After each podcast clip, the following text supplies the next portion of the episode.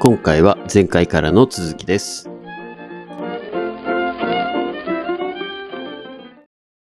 ちょっとこれ、まあ、元の記事に戻ると、まあはいけまあ、なんなんですかね。今回、マールフがこれ面白いなと思って取り上げてくれた理由ってうん。何だったんですか、いや、まあ今後はやっぱりこういう、まあ今もそうだと思うんですけど、うんうんまあいわゆるその体への健康、もしくは長寿への、えーうんまあベンチャー企業であったりだとか、はいはいはいはい。まあもっともっと拡充していくはずなんですね。うんうんうんうんで、まあ、効果不効果、先進国に我々住んでいって、まあアメリカもそうですけどうも、ん。まあ、物、物質的なあー欲求っていうのはもう満たされていると。はいはいはい。で、えーまあ、ある意味食うに困らないところに住んでいる、生きていると。っそうね、そうね。てなると、じゃあ次の欲求は何なのっていうと、もっと長生きしたいだとか、うん。もっと今のその若かりし頃の自分がピークだと思ってた時の綺麗さであったりとか、美しさとか、健康であるっていうところを、うーん、維持したいっていう欲求、まあ、真の始皇帝のような欲求うにんなってうんうんくるんじうゃん。ないのって思うんですよね。だから、今このね、プランで、えっと、ジョンソンさんのこのプランだと1時間1000ドルの費用がかかってるんだそうです。おおすげえ。うん、まあね、1000ドル以上今かかってても、そういうベンチャー企業がボコボコボコボコ出てくれば、このうんうんうんうん単価っていう、サービスの単価っていうのは下がるだろうし、そうね、そうね。で、アメリカでまあこういうのが先んじていくならば、まあそれはやっぱり日本にもやってくるのかな。まあそれはうん。法的な問題とか、えーもしくは倫理的なも道徳的そうなね問題とかうもん関わってくるとは思うんですけど、まあ、そうなると多分、まあ、中国とかもえ今結構先んじてやってるんですけどもうーんまあ言ったら、えー人を作るっていう分野になってくるんじゃないのって思っちゃうんですよね。なるほどクね。クロ確ーかンに人そ間うだよね。できちゃいますもんね。そう。で、クローン人間とかも、まあ、うんなんやろ。アバターって見ました映画。あ、見ました、見ました。えっ、と、今回のアバターって見ました新しいの。あ、今回見てないですね。そう、この数間年前ちょっのとやつだけ。そう見てきたばっかりなんですけど、うん。まあ、なんかね、メタバース、んネタバレしないようにね、言いますけど、うんまあ、メタバースとか、今のメタバースとか、まあ、そういうクローン技術やったりだとか、こういう健康寿命うんうんうんだったりだっていうところは、多分今後の大きなテーマになるんだろうなっていうのはよくわかりましたね。アはバいタはいーをはい見はいはいはい。要は自分のその肉体的な死であったりだとか、精神的な死っていうのが一体何なのかっていうところと、えー生きながらえること、生への執着であったりだとかっていうところうんうん。が、まあなんか映画を通じてですけど、よく分かったし、うーん、なんやろ。やっぱりみんな老いて死ぬっていうのを、この一連の流れ、今まで人類生きてきた中で、ね、全員が通ってる道ですけど、これをやっぱり覆すそうとしている、あがらおうとしているっていうのが、まあなんか、今の現代人のこういう動きなのかなとは思うんですよね。なるほど。いや、あの、まさしく、はい。あの死って時代によってこう定義ってすごく変わるはい、もはい。のかなと思ってまして、うんうんこれもちょっと古典ラジオのうん。うん。がこう古典ラジオで言ってたのとあれなんですけどはい。なんかまさしく例えばじゃあ脳死ってうんうん死なのどうかっていう議論ってもうすごい分かれるじゃないですか。はいはいはい。それと同じようにさっきのアバターの話じゃないですけどうん。例えばじゃあこの先今なんか Facebook かなんかでうん。もうすでにあるらしいんですけどアカンウントを持ってる人がなくなりました。ト。はいはいはい。言ってましたね。うんうん。でも、そうんの人の投稿の頻度だったり、内容にうん応じて、うんまあ、事前に仕込んでいくっていうことももちろんできるんですけど、AI で自動的に投稿されたりっていうことがあるらしいんですよ。うんうんで、それをもってすると、じゃあうん本当にその人の意思は死んでるのかっていうと、うん。肉体的には死んでるかもしれないですけど、うん。うん。別にこう仮想空間上、ウェブ上では生きてるわけじゃないですか。そうですね。だし、あのチャット GPT って最近はいはいすごく流行ってて、うん。ああいうものがどんどんどんどんどんどん加速すると、要は自分の癖とかパターンとか、人うん固有のものってどんどん解析できていくと思うんで、うん。そういうのと組み合わせていくと、本当に自分が死んだ後も同じような感覚とか癖とかで、投稿だったり発信って全然できちゃう世の中って来ると思うんですよ。そうですね。だからそうした時に、それは本当に死んでるのかどうかっていう定義って、うん。めっちゃ難しくなってくるし、なんかわけのわからん世界に突入していくもするし、うん。なんか死というものが、なんか今の感覚と、まあ、時代によってどんどん移り変わってるのって、うん今もその通りなんだなってすげえ思いました。そうですね。あの話はね、古典ラジオさんの話はめちゃめちゃ面白かったですね。そあれね。う。すごい、確かに考えさせられると思って。僕でもね、それこそ、うん。生と死ってね、結構考えてて、ずっとじゅ、もう10、てか大学生前後かな、ぐらいからそういう、なんか哲学書をはじめ宗教の本、各宗教の本とか、うんあとはまあ、医学的な本とかも結構は読いはいんはい。できてるんですよね。うんいうんまあ、未だに答えとかはないんですけれども、うん。うんうん。その中いまだにちゃんと覚えてるっていうか、こう、印象に残っているのが、あの、養老たけしさんっほうていう、えーバカの壁っていう本で有名になった、養老たけしさんっていう、はいはいはい。えー、大沢、えーなんですか、あのー作家さんうん。がいらっしゃるんですけど、はいはい。これ、ラジオで言ってないと思うんですけど、あの、彼はもともと脳、えー脳科学、脳外科医なんですよね。おはいはい。お医者さんなんですよ。うん。で、えーけどまあ、そういう著書をいっぱい書かれてると。で、バカの壁ですごく有名になられたっていうのうはんあるんですけど、うんうんまあそこから壁のシリーズっていろいろ壁を書いてるんですけれども、はいはい。その中で死の壁っていう本があるんですね。ほえーまあこれちょっと皆さんもし時間あれば、あの、Amazon 等で見てもらったら、買ってもらったらいいと思うんですけど、死のう。壁という本,、んん本があって、で、その中で彼が言ってたのが、えーそあ死の壁やったかななんかまた別の本かもしれないですけど、あの、人生とは転戦であるって言ってて、うん。うん。ということだほ。うどういうことだって思うじゃないですか。うん。みんな毎日毎日死んでるんですよっていうような内容だったんですよ。どういうことって思うじゃないですか。うん。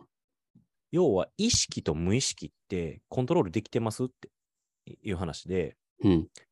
毎晩毎晩みんな寝てますよねと。うんうんうん。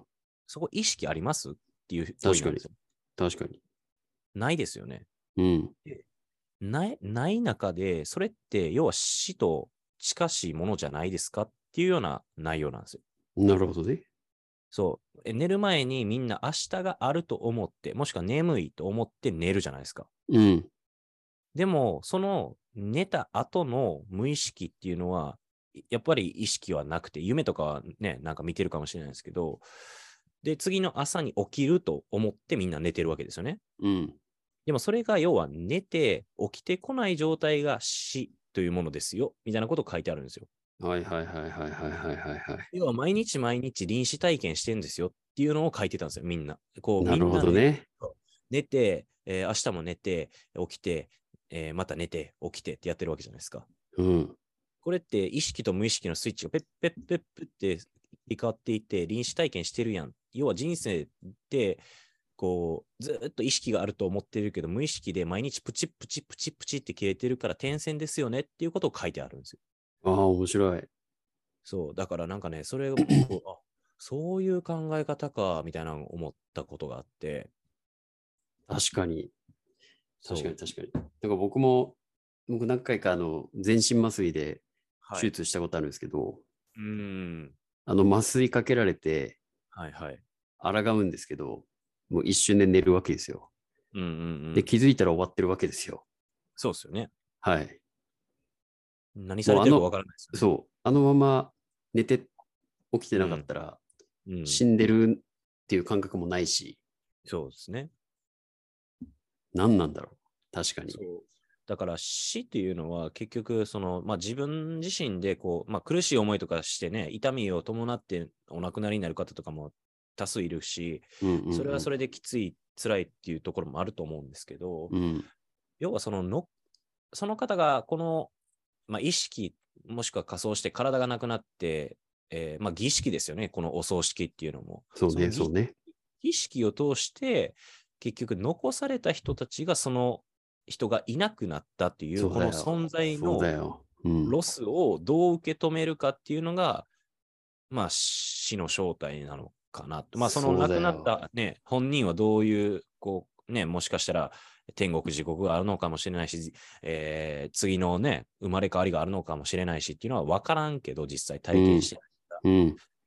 でも、その死という一点にフォーカスするならば、まあ、それはやっぱり残された人たちがどういう受け取り受け取り方ができるかあーだと思うんですよね。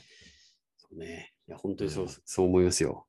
一つのこう区切りというか、生きてる人にとっての、そうのん死者、う何ん。とのこううん。けじめというか、うんもう切り替え。えの話ですよね。そう。いや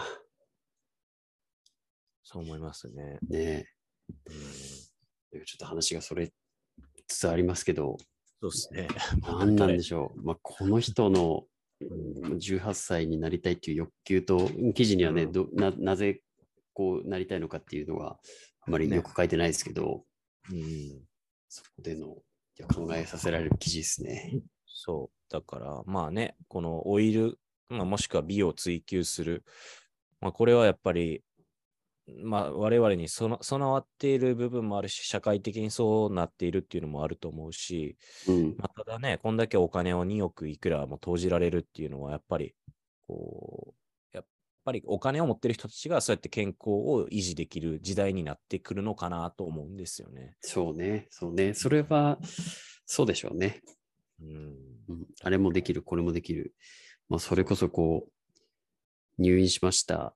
うん医療費こんだけかければ、こういう治療を受けられます。それによってまだ長生きできるかも。いや、でもお金がないから諦めるしかない。うん。っていうのは別にね、現に日本の病院でもきっと行われてることだと思うんで、そうですね。まあ、ある程度までは健康、寿命はお金で買えるっていうのは間違いのない話かもしれないですね。そう、だから、まあ、アメリカの場合はやっぱ医療費バカ高いんで、うんなるうんうんけ健康寿命を自ら伸ばしていくっていう方に走ってるんですね。病院で治療を受けるっていうよりも、まあ、ランニングするだとか、ジム行くだとか、う。うんん、太陽の日を浴びるだとか、はいはいはい。まあサプリメントはね、向こうは一大産業になってるからあれですけうんうんうど、んサプリメントを取るだとか、まあ、そういうこう国の違いとかもありますけど、まあ、割と健康寿命を伸ばす、うーまあ、言ったら自分で、えー自分のそのボディケアをしていくっていう文化は根付いてますよね。で日本なるもほどね多分どちらかと言ったら、まあそういう、んまあ、病院とかクリニックだとかの力を頼りながら、まあ、少しでもそうやって伸ばそうとしていく時代に入ってるんかなとは思うんですけど。